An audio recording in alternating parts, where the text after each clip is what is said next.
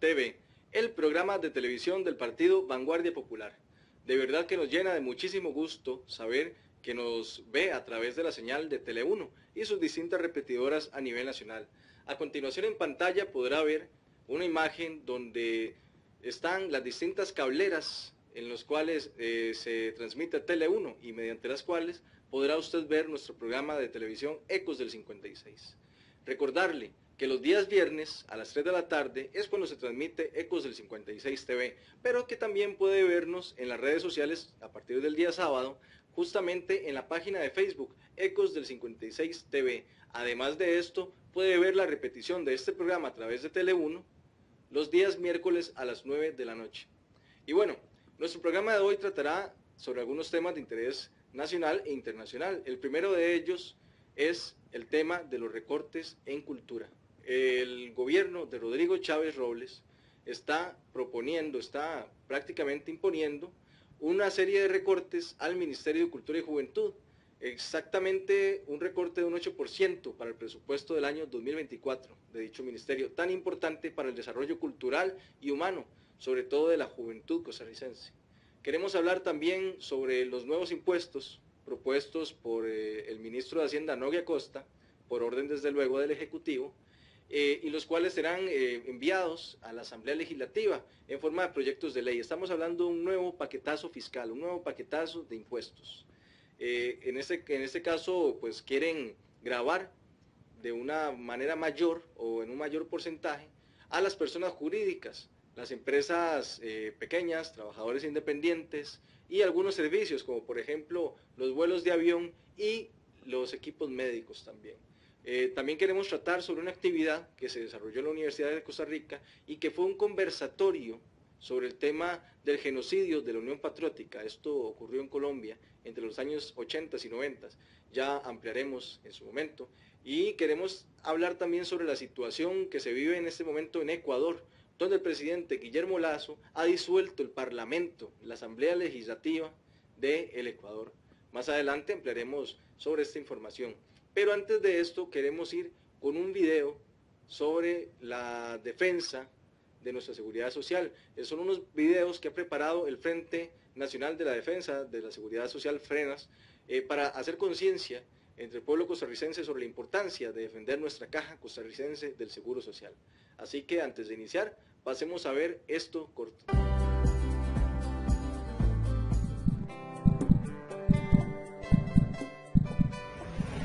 La caja no está quebrada, la caja la quieren quebrar, la caja la quieren privatizar, quieren comprar los servicios. Esa es la intención del capital en este país. Una institución baluarte, una institución que ha dado mucho a la democracia en este país, en estos momentos quiere ser tomada y quiere ser privatizada. Así que me uno al, al FRENAS y a todos los colectivos que están organizados en defensa de la seguridad social. Gracias a la caja por darnos tanto en este país.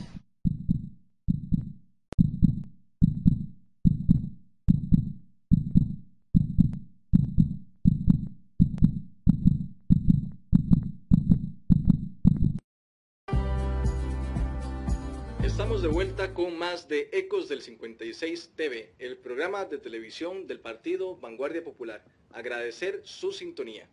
Y bueno, después de ver este importante material preparado por Frenas, el Frente para la Defensa de la Seguridad Social, sobre la importancia de defender nuestra caja costarricense del Seguro Social, queremos hablar sobre los recortes que está llevando adelante, que está imponiendo el gobierno de Rodrigo Chávez para el presupuesto del Ministerio de Cultura y Juventud correspondiente al año 2024. Y bueno, es que el gobierno de Rodrigo Chávez, el, quien, es un economista y quien ve el Estado en la forma de una empresa meramente, alude a que el Ministerio de Cultura y Juventud no ha ejecutado algunos presupuestos o no ha ejecutado la totalidad del presupuesto en años anteriores. Este, a partir de esto es que propone que a manera de castigo, como si se tratase de, sancionar a una empresa o a un empresario, eh, está planteando negarle un 8% del presupuesto que le corresponde a dicho ministerio. Eh, a nosotros nos parece que en lugar de recortar, que en lugar de castigar a nuestras instituciones, que son instituciones al servicio del pueblo, lo que se debe hacer es mejorarlas y se deben de solucionar esos problemas de ejecución del presupuesto en este caso, para que esos presupuestos no ejecutados puedan utilizarse en programas que lleven la cultura, que lleven el arte, que lleven la sana recreación, que lleven esa formación humana que es la cultura y el arte a los lugares que más lo necesitan. Sobre todo, bueno, hablamos de las comunidades más pobres, las comunidades más golpeadas, las comunidades más afectadas también por el tema del narcotráfico y el crimen organizado, donde definitivamente la juventud sobre todo necesita encontrar una forma de expresión, necesita encontrar una, una forma de hacer crecer su nivel cultural, de hacer crecer, de ampliar su perspectiva del mundo. Y no sea presa fácil de los vicios, no sea presa fácil de la desidia, no sea presa fácil del crimen organizado, no sea presa fácil de la violencia. Pero bueno, Rodrigo Chávez muy a su estilo de banquero, de funcionario del Banco Mundial, eh, lo que plantea es eso, recortar y utilizar el dinero en otra cosa, sin pensar en que si solucionasen el problema de la ejecución de esos presupuestos, se podría mejorar la condición de vida de muchísimos y muchísimas jóvenes costarricenses. Se podría salvar muchísimas vidas a través del arte y la cultura. Pues bueno, esa es nuestra perspectiva desde el Partido Vanguardia Popular y nuestro planteamiento. Hay que mejorar nuestras instituciones, hay que solucionar esos problemas y no simplemente castigar, porque esa lógica del castigo o de la sanción nos parece meramente empresarial y el Estado no es una empresa. El Estado tiene que ser un aparato que esté al servicio de todo el pueblo, de toda la sociedad, sobre todo de las personas más humildes y en mayor riesgo social. Pues bueno, hemos preparado una nota sobre una serie de manifestaciones de protesta eh, que llevaron adelante distintas personas, eh, entre ellas muchísimos y muchísimas artistas, eh, tanto en la calle como en redes sociales.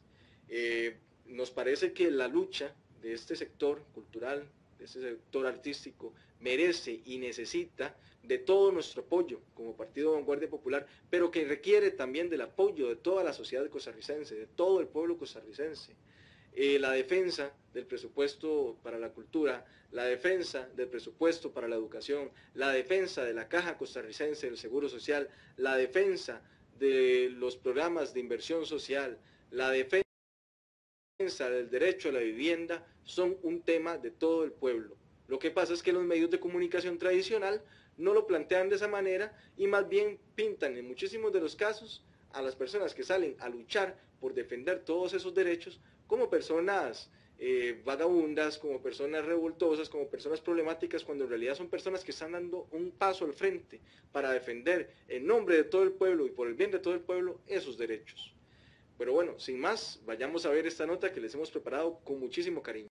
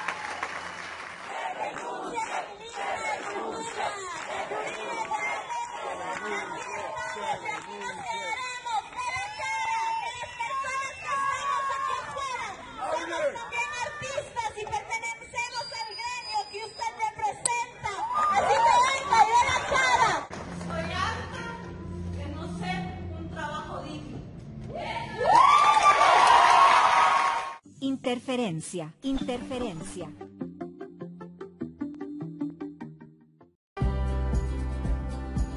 Y seguimos con más de Ecos del 56 TV, el programa de televisión del partido Vanguardia Popular. Nuevamente agradecemos su sintonía. Bueno, después de ver esta información sobre los recortes a la cultura y el arte que plantea el gobierno empresarial de Rodrigo Chávez, queremos hablar sobre el tema del nuevo paquetazo de impuestos que lleva adelante el gobierno de Chávez a través de su ministro de Hacienda, Nogui Costa. Pues bueno, resulta que después de que Rodrigo Chávez dijera en campaña una y otra vez que a diferencia de su predecesor, Carlos Alvarado, él no plantearía más impuestos, no crearía más impuestos, pues adivinemos qué, sorpresa, más impuestos, cortesía de Rodrigo Chávez. Pues bueno, resulta que Rodrigo Chávez quiere grabar con una mayor tasa a los trabajadores independientes, a los asalariados, a las pequeñas empresas que generen más de 800 mil colones aproximadamente eh, mensualmente, que más o menos eh, que produzcan más de 10 millones de colones al año, esas personas, esas empresas, esos trabajadores independientes van a haber grabados este, sus ingresos hasta en un 30%. Eh, están planteando aumentar la tasa de, impuesto eh, que reciben, que, deban pagar esas personas que reciben esos ingresos. Pongámonos claros en una situación. Una persona con una pequeña empresa claramente produce más de un millón de colones al mes, en muchísimos de los casos. Este, quiere decir que esas personas van a ver un aumento en esos impuestos que deben pagar. Eh, a nosotros nos parece una medida regresiva, totalmente. En tanto, en lugar de estimular la pequeña empresa, que es la que realmente paga a tiempo a la caja, porque si no, no puede trabajar, que es la que realmente produce empleo digno, ¿no? Porque tiene que pagar todas las garantías sociales, porque tiene que pagar el salario mínimo, porque tiene que estar al día con otra serie de obligaciones, a diferencia de grandes empresas que gozan de impunidad, en lugar de estar estimulando esas empresas, las están castigando con más impuestos. Están castigando también a las personas asalariadas que reciban más de 800 mil colones al mes, que no son pocas personas y que de alguna manera pues mueven la economía, pues al tener un mayor poder adquisitivo son quienes más pueden eh, hacer uso de bienes y servicios y hacen circular la economía. O sea que estas medidas que impone el gobierno de Rodrigo Chávez definitivamente no le hacen ningún bien a la economía nacional, no le hacen bien a la economía familiar, de miles de familias costarricenses. Ponen en peligro una serie de empleos, al poner en peligro pequeñas empresas, por ejemplo. Y además eh, quieren grabar también los tiquetes de avión. O sea, que las personas que hoy por hoy tienen un trabajo, pues eh, inclusive con salario mínimo, y que con costos hacen sus ahorros para poder viajar en algún momento, para salir del país, a conocer otros lugares, hoy por hoy, bueno, en adelante la tendrán más difícil gracias al gobierno de Rodrigo Chávez. Eso a nosotros nos parece injusto, nos parece que es limitar todavía más eh, la capacidad adquisitiva de las personas trabajadoras de este país. Nos limita todavía más el derecho a conocer otros lugares, hacernos de un poco más de mundo a las personas trabajadoras y reserva para las personas más pudientes ese derecho de conocer otros lugares y poder salir de nuestro país. Además, también están proponiendo grabar con un 2% de impuesto al valor agregado los equipos médicos, andaderas, sillas de ruedas, bastones, collarines, etcétera, etcétera, etcétera. Eso implicaría encarecimiento a los servicios de salud privada, ¿no? A, los, a los cuales muchas personas pues tienen que recurrir en alguna situación o alguna persona que necesita una silla de ruedas, una andadera, un bastón, pues ahora tendrá que pagarlo más caro. Y es que hay una cuestión que debemos aprender de la historia, que debemos aprender de las experiencias anteriores. Y es que cuando proponen un impuesto, cuando proponen una medida regresiva o negativa hacia el pueblo, es solo el inicio puesto que después vienen empeorándolo con, con, otras medidas o lo complementan con medidas más agresivas que a la postre resultan en una mayor afectación para las personas. Pero bueno, no podríamos esperar otra cosa de un gobierno como el de Rodrigo Chávez, que es un banquero, es un funcionario del Banco Mundial, es una persona acostumbrada a crear políticas en un país para beneficiar a los grandes capitales, a los grandes millonarios. y que además recordemos que Rodrigo Chávez hoy por hoy es presidente de la República gracias a los grandes millonarios, o sea que no los va a tocar. En lugar de poner impuestos a grandes empresas que hoy por hoy están evadiendo, están eludiendo, está prefiriendo atacar a los trabajadores, está prefiriendo atacar a la pequeña empresa y a cualquier costarricense que, aspire a salir del país para conocer otros lugares o que requiera equipo médico. Nosotros debemos estar claros, repito, en que esta es solamente la punta del iceberg, en que puede venir cosas peores y vendrán cosas peores de parte del gobierno de Rodrigo Chávez, ¿no? Eh, puesto que por ejemplo, prometió no más impuestos, prometió atacar el tema de la evasión y la ilusión, pero realmente está atacando a la clase trabajadora de nuestro país, a las capas medias y a las capas bajas también. Está afectando la economía de nuestro país, quitándole poder adquisitivo a las personas trabajadoras. Pues bueno, nosotros hemos preparado una pequeña nota para ampliar esta información con más datos y queremos mostrárselas, queremos también que ustedes puedan seguir atentos a otras fuentes de noticias eh, donde se toque este tema de los nuevos impuestos y estemos preparados también para salir a luchar cuando sea necesario para evitar que nos claven más impuestos. Los impuestos los deben pagar los ricos, los que más ganan, los que están evadiendo y eludiendo impuestos, los que se benefician a partir del trabajo de los costarricenses y las costarricenses más humildes los que no cumplen con sus obligaciones tributarias, los que no cumplen con la caja, los que no cumplen con los derechos laborales de los y las costarricenses. Esos son los que tienen que pagar impuestos, esos son los que hay que tocar realmente, a ellos hay que tocarles el bolsillo, no a cada costarricense humilde, honesto y trabajador que con esfuerzo hace su, su esfuerzo por salir adelante. No es justo costarricenses y debemos tener eso muy claro. Pero bueno, sin más, pasemos a ver esta nota que les hemos preparado para ampliar la información sobre estos nuevos impuestos, este nuevo paquetazo fiscal que impulsa en este caso Rodrigo Chávez Robles y Noguia Costa desde el Ministerio de Hacienda. Vamos a verlo. Olvídense de más impuestos. Se los digo con conocimiento de causa, no tiene ninguna intención de poner más impuestos. Rodrigo Chávez no es más impuestos Don Rodrigo lo he escuchado varias veces y dice, ah, no, yo no voy a poner más impuestos. Entonces yo lo miro así, no va ¿cómo que no va a poner más impuestos en la situación en la que estamos? Y me dice, Pilar. El gobierno de Rodrigo Chávez ha anunciado el envío de cinco proyectos de ley a la Asamblea Legislativa. Entre esos proyectos, que tienen que ver con impuestos, llama la atención el de renta global, Mediante esta nueva modalidad, las micro, pequeñas y medianas empresas pagarían de pagar un 5%, como lo hacen actualmente, a cancelar un 30% de impuestos sobre la renta. O sea, que si ahora una pequeña empresa paga 250 mil colones de impuestos, pasaría a pagar 1.5 millones de colones de este impuesto gracias a la propuesta del Poder Ejecutivo.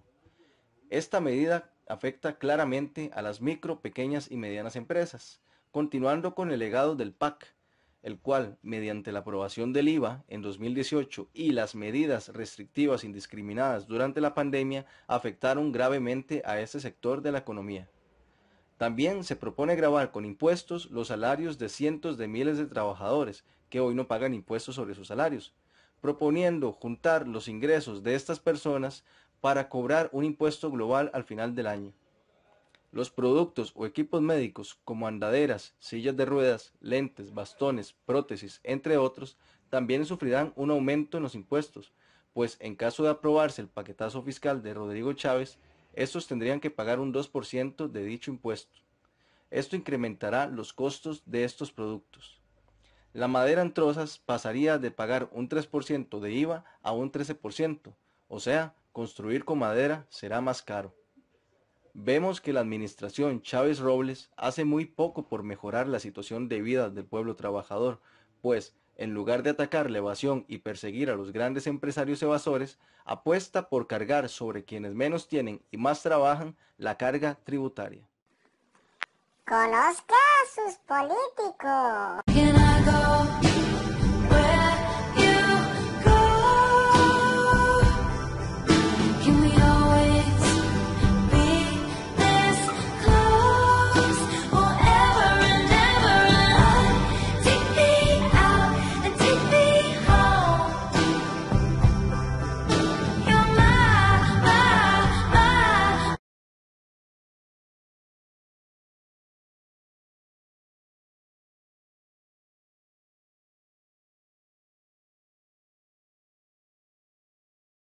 Como ya él y otras personas estaban organizando, me ingresaron y fui el primero en a los ciudadanos. En todo lo que ahí se vio como tumbacocos y el camión que sirvió de plataforma se conseguía pidiendo si alguien lo quería aportar. Quién, quién organizó todo esto? Es un grupo de creadores de contenido y mi persona. Todos estamos unidos, son aproximadamente nueve páginas. Entiendo, y ustedes también lo financiaron todo esto. Eh, entre nosotros, todos hicimos aportes pequeños, como pueden ver. Es, es una plataforma que estamos usando y una tumbacocos. Es que, vea, el problema que nosotros tenemos es que muchas veces el Ejecutivo nos queda mal. O sea, no nos da eh, a tiempo la, justificación. entonces, yo nada más le pediría, en lugar de que se vea hoy, que se vea el lunes. Para que usted me dé ahí un margen de, de y, si, y si ya de aquí al lunes no llega, pues de ahí no llega. Pero de aquí al lunes yo le pediría eh, un día más, digamos, un día hábil más. No depende de mí, o sea, ¿me entiende? Yo dependo de otras personas, Jonathan, y no sé si van a tener chance de mandarlo de aquí a las 6 de la tarde, no sé, no le puedo asegurar. Este, eh, presidente, no es un mes, le, comento sin entrar en mucho detalle. Hay la Ley General de la Administración Pública, a partir del día de ayer, corre un mes para que el órgano notifique. Yo esperaría que fuera antes. Eh, después tienen 15 días para la audiencia. Este es un tema de debido proceso. Pero, yo le pedí a usted, porque eso eh, le sugería a usted, que los resultados del órgano fueran un mes. Ahora, que notifique esas otras cosas son aparte. ¿Ya pasó el mes? Eh, no puedo, eh, digamos, tiene que pasar esto antes de que yo, antes de que yo pueda tomar la decisión.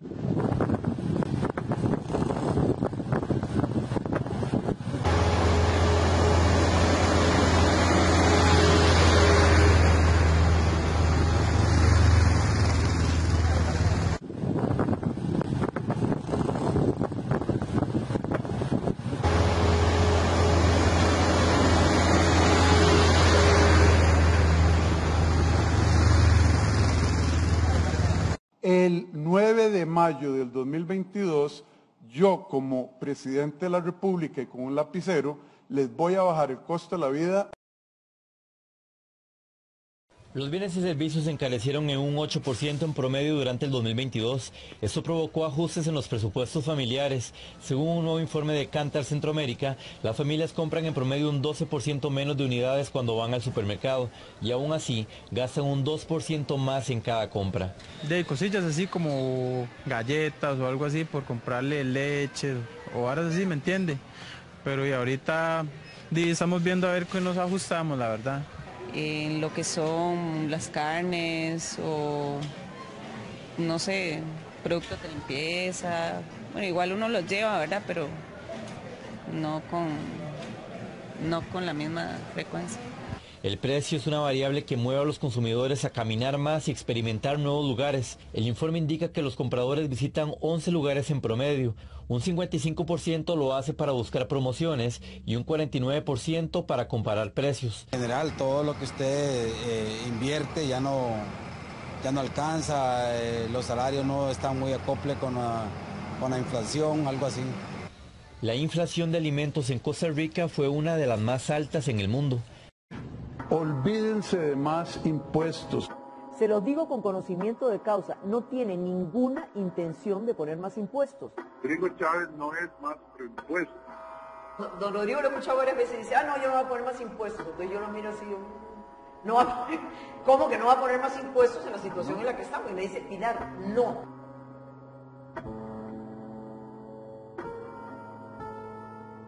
Usted está loco. ¿Para qué se fue a meter ahí en Limón? Y él decía, Limón es la única ciudad de Costa Rica que está acostumbrada a trabajar las 24 horas del día. Dice, y para nosotros eso es muy útil. Buenos días, señora secretaria. Quería saber, porque la presidenta me indicó que usted nos iba a ayudar hoy a venir a firmar los bonos. Quería saber a qué horas este, ya tenemos aquí mil para firmar y necesitamos empezar a entregar. Don Rodrigo y Don Calixto me están preguntando para conocer la hora el compromiso de seguir luchando contra las pensiones de lujo es incólume, incólume e inquebrantable. Vamos a iniciar un proceso de lesividad contra exdiputados y exdiputadas de la República por el monto de sus pensiones de lujo.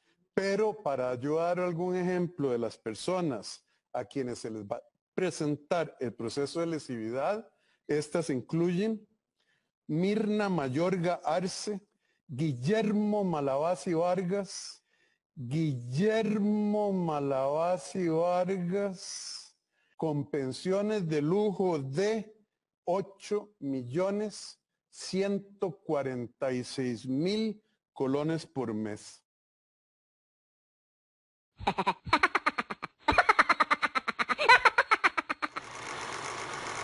Y esto se lo envío a los diputados. El día que encuentren que yo le dije, don Alberto, esa plata para que ataque a un periodista o ataque a un diputado, ese día te pongo las denuncias. A few moments later. Así que quiero dejar claro que nunca pagué para lastimar a ningún diputado. A los medios sí, a los medios sí. El día que encuentren que yo le dije, don Alberto, esa plata para que ataque a un periodista, ese día te pongo las denuncias. Ese día te pongo las denuncias.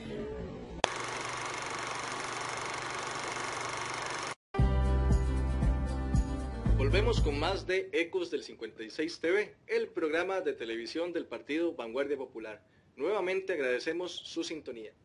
Bueno, como les anunciábamos anteriormente, eh, queremos también tratar un par de temas internacionales. El primero tiene que ver con un conversatorio realizado en la Universidad de Costa Rica el pasado jueves 18 de mayo. Este conversatorio eh, se llamó el caso de la Unión Patriótica o el caso del genocidio de la Unión Patriótica, un caso que llegó hasta la Corte Interamericana de Derechos Humanos y, por el cual esta Corte falló en contra del Estado colombiano al afirmar, al deliberar que este Estado colombiano había tenido participación en el, genocidio, genocidio de la Unión Patriótica, genocidio que se desarrolló desde 1984 hasta más o menos 2004 y que tuvo eh, pues que ver con desapariciones forzosas, con asesinatos selectivos, con masacres también de militantes de la Unión Patriótica.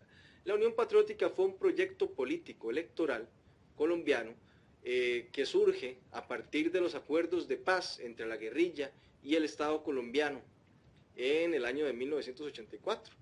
Y bueno, este proyecto electoral representó un enorme peligro para la oligarquía colombiana y el bipartidismo colombiano, que hasta la fecha se había repartido el poder entre liberales y conservadores. Así que al aparecer una tercera opción, popular de izquierda, como fue la Unión Patriótica, esta oligarquía no encontró otro camino que el genocidio, que el asesinato, que la tortura, que el terror el terrorismo de Estado. Y bueno, este conversatorio contó con la participación del señor embajador eh, de Colombia en Costa Rica, contó también con el compañero Alfonso Pardo como uno de los panelistas, el compañero Alfonso Pardo es militante de nuestro partido y un sobreviviente del genocidio de la Unión Patriótica. Y pues bueno, este eh, conversatorio repasó datos, cifras, testimonios, hechos históricos sobre todo este proceso de exterminio que sufrió este grupo de la izquierda colombiana, como lo fue la Unión Patriótica, y que debe su importancia, además de su gravedad, pues por el fallo que en este caso da la Corte Interamericana de Derechos Humanos en contra del Estado colombiano y que llega a resolver que ese Estado pues tuvo participación en ese genocidio, en ese, en esa, en ese proceso de exterminio de un grupo, en este caso político. Una cuestión atípica. En tanto el genocidio eh, tipifican casos étnicos, religiosos, nacionales, pero no políticos. Sin embargo, la Corte Interamericana falla en contra del Estado colombiano, eh, enmarcando todo esto en, pues, eh, como un genocidio, ¿sí? en este caso político. Una cuestión eh, pues bastante novedosa y que definitivamente deberá incluirse en los márgenes del derecho penal internacional. Pues bueno, ahí pudimos ver un poco las imágenes sobre este conversatorio. más adelante veremos un, pequeño material que ampliará un poco sobre qué fue este genocidio de la Unión Patriótica, de los compañeros y compañeras de la Unión Patriótica en Colombia. Y bueno, el otro tema internacional que queremos tocar, pues nos lleva en este caso al hermano país de Ecuador, donde el gobierno de derecha, el gobierno neoliberal de Guillermo Lazo, ha llevado adelante un golpe de Estado o un autogolpe de Estado eh, al disolver su parlamento, su asamblea legislativa. Esto porque el parlamento ecuatoriano eh, enjuició políticamente a Guillermo Lazo por un caso de peculado, ¿no? un caso de, corrupción fuerte. Y pues bueno, en este caso el, el, gobierno de Guillermo Lazo o el presidente Guillermo Lazo pues invocó la ley de muerte cruzada, que es básicamente la disolución del Parlamento, llamando así a elecciones presidenciales anticipadas y elecciones legislativas anticipadas. Eso es un hecho gravísimo, en tanto violenta la voluntad popular expresada en las urnas de alguna manera, porque tenemos que ser claros, en, la lógica electoral no, es, no se expresa la voluntad de todo un país, pero sí de un grupo. Y bueno, eso nos parece que tiene que respetarse de todas maneras.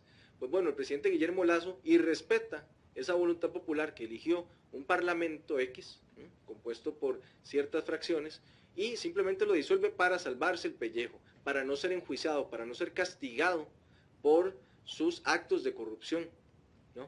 Eh, y otra cuestión que nos parece sumamente grave de este caso, de esta situación, es que vemos el doble rasero de la comunidad internacional, el doble rasero, el doble discurso también de organismos como la OEA, quien pues pegó un brinco, pegó un grito al cielo cuando Pedro Castillo, eh, apegándose a la constitución peruana, disuelve el parlamento que había intentado destituirlo de una y mil maneras y había fallado, hasta que, este, pues bueno, quiso hacerle un juicio político Pedro Castillo, el, legítimo presidente de Perú, que en ese momento se encuentra encarcelado injustamente, y pues Pedro Castillo se coge a la constitución, disuelve ese parlamento y ahí sí, salen los militares a gritar y a rasgarse las vestiduras en Perú, sale la comunidad internacional, la derecha internacional mejor dicho, y sus gobiernos títeres, eh, a pegar el grito al cielo, rasgarse las vestiduras y hablar de, golpe de Estado y hablar de democracia y demás, pero ahora que lo hace Guillermo Lazo, pues lo apoyan. Inclusive es interesante ver la postura de los Estados Unidos condenando a Pedro Castillo por una acción técnicamente similar a la que hace Guillermo Lazo, pero en una lógica muy distinta, puesto que Guillermo Lazo lo hace por salvarse de casos de corrupción. Pedro Castillo lo hace porque, porque el, Parlamento peruano en su momento buscaba utilizar el arma política del, juicio político para destituirlo, por ser un presidente de izquierda, por ser un presidente de, lo más, de los más humildes. Sin embargo, Guillermo Lazo es un presidente de los banqueros. Y veamos una diferencia muy importante aquí y es el papel de las Fuerzas Armadas en cada país, en el caso de Perú y Ecuador. Porque en Perú las Fuerzas Armadas salen a la defensa del Parlamento que le da el golpe a Pedro Castillo. Pero en Ecuador, más bien el ejército sale en la defensa de Guillermo Lazo, ¿no? Inclusive osan amenazar a la población ecuatoriana diciendo que eh, actuarán con firmeza y contundencia en caso de que haya protestas, básicamente es lo que expresa el, los militares en el Ecuador. Entonces vemos que la comunidad internacional tiene un doble discurso y tiene criterios políticos para opinar sobre una medida constitucional o inconstitucional. Vemos que las Fuerzas Armadas también tienen un doble discurso en ese sentido. Y este, vemos hacia dónde se inclina la balanza. Vemos el apoyo de los Estados Unidos, la derecha internacional y, y las Fuerzas Armadas siempre del lado de los banqueros. Pedro Castillo, por un lado, un presidente educador, un presidente humilde, un presidente peruano que no es blanco, una cuestión eh, atípica en la vida política peruana, profundamente racista, y vemos por el otro lado cómo Estados Unidos, la derecha internacional y las Fuerzas Armadas de ese país apoyan más bien eh, un golpe parlamentario que da el presidente Guillermo Lazo. Son cuestiones que a nosotros nos parece muy importante traer aquí y ponerlas sobre la mesa para eh, que veamos otra versión de la historia, porque por ejemplo los medios de comunicación tradicional nos van a vender otra cosa, nos van a vender eh, que en, uno de los casos se trata de una afrenta a la democracia, pero que en otro de los casos se trata más bien de, de mantener la democracia. Y es importante que nosotros y nosotras costarricenses nos hagamos eh, un criterio integral y un criterio propio respecto a estos temas. También tenemos preparada eh, un material sobre lo que pasó en Ecuador para que podamos entender un poco mejor esta situación. Y bueno, sin más, vamos a ver ambos materiales. El material que explica lo que fue el genocidio de la Unión Patriótica en Colombia y el material que explica este golpe parlamentario que da Guillermo Lazo en el Ecuador. Así que sin más, vamos a verlos. Nuestro periodista Omar Alejandro Hernández habló con varios de los militantes de la UP, quienes celebraron la decisión internacional. Escuchamos. Bueno, les voy a contar el desarrollo de lo que hicimos en el preámbulo de esta información, lo que debe hacer el Estado frente a esta decisión de la Corte Interamericana de Derechos Humanos. Las medidas de reparación que tendrá que cumplir el Estado colombiano, por ejemplo, deberá construir un monumento en memoria de las víctimas, así como varias placas en diferentes ciudades para honrar el nombre de las mismas.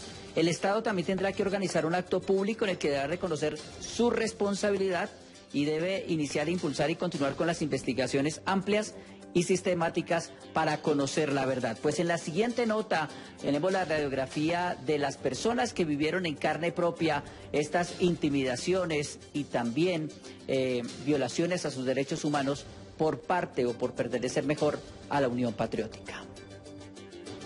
Más de 6.000 víctimas en todo el país dejó la persecución por años a los integrantes de la Unión Patriótica. Hoy, 30 años después, la Corte Interamericana de Derechos Humanos se pronuncia a su favor y condenó al Estado por este exterminio. Este es el primer caso que se gana colectivamente en la Comisión Interamericana y luego en la Corte. Y fue el único gobierno, el pasado, el que impugnó en la historia de la Corte eh, Interamericana un fallo de ella. En su momento el gobierno aceptó su responsabilidad y reconoció a tan solo 219 víctimas. El fallo va a ser la reivindicación de muchas víctimas, pero también la posibilidad de que no se vuelva a repetir un genocidio.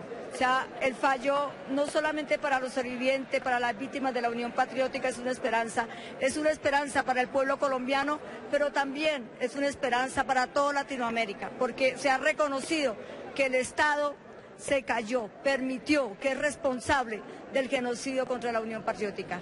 Y es que año tras año se evidenciaba la persecución a los líderes, a los voceros y también a los simpatizantes de la Unión Patriótica, no solamente en las ciudades, sino también en las áreas rurales del país.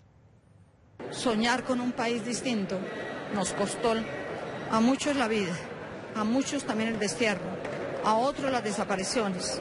Para algunos políticos esta decisión es justa. Este es un hecho sin precedentes. La primera vez que un tribunal internacional condena a un Estado por intentar acabar de una manera sistemática con un movimiento de oposición, por lo menos la primera vez que ocurre en el ámbito interamericano. Los hechos le han dado la razón a las víctimas y a los sobrevivientes, que aquí lamentablemente existió una parte de la élite política, económica, militar, eclesiástica, que consideró que era válido, con una concepción del enemigo interno, perseguir, asesinar, torturar, desplazar a un colectivo por sus ideas políticas. En el expediente presentado a la Corte Interamericana de Derechos Humanos por sobrevivientes de la UP en diciembre de 1993, se mostró toda una radiografía de lo que vivió este grupo político. He decidido aplicar el artículo 148 de la Constitución de la República que me otorga la facultad de disolver la Asamblea Nacional por grave crisis política y conmoción interna, para lo cual he firmado el decreto ejecutivo número 741. Además, he solicitado al Consejo Nacional Electoral la convocatoria inmediata a elecciones legislativas y presidenciales para el resto de los respectivos periodos. Esta es una decisión democrática, no solo porque es constitucional, sino porque le devuelve al pueblo ecuatoriano El gobierno neoliberal de derecha de Guillermo Lazo en Ecuador ha aplicado el artículo 148 de muerte cruzada. Este artículo disuelve el Parlamento en casos extremos y convoca elecciones legislativas y presidenciales anticipadas. En este caso, Guillermo Lazo lo ha invocado para salvarse de un juicio político llevado en su contra por graves acusaciones de peculado. Sumado a esto, Lazo ha militarizado el Parlamento y las calles de Quito.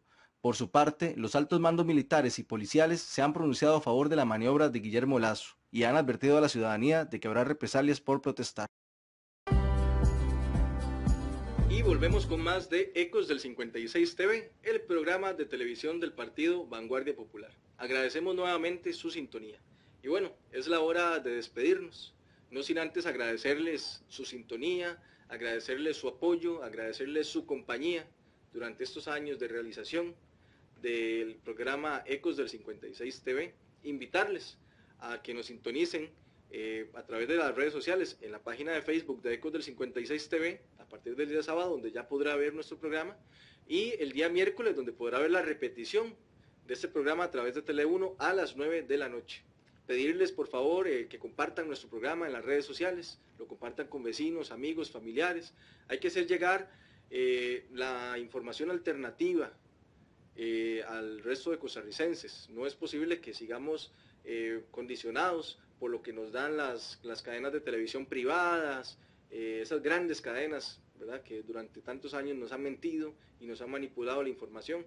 Necesitamos tener medios alternativos de información para no comernos un cuento que pues, nos brindan, ¿verdad? Y que nos da solamente una versión de la historia, la versión que le conviene a los vencedores, la versión que le, conviene a los grandes millonarios, al gobierno de los Estados Unidos, que tanto daño le hace a nuestros pueblos, por ejemplo.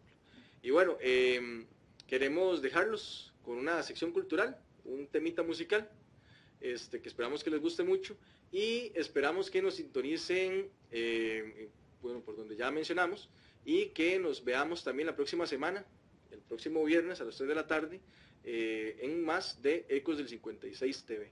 Muchísimas gracias. Hasta luego.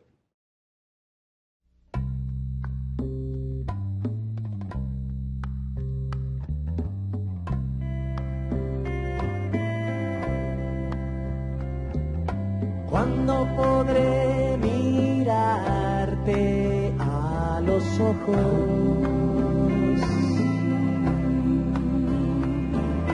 Cuando se abre una flor y sale su color.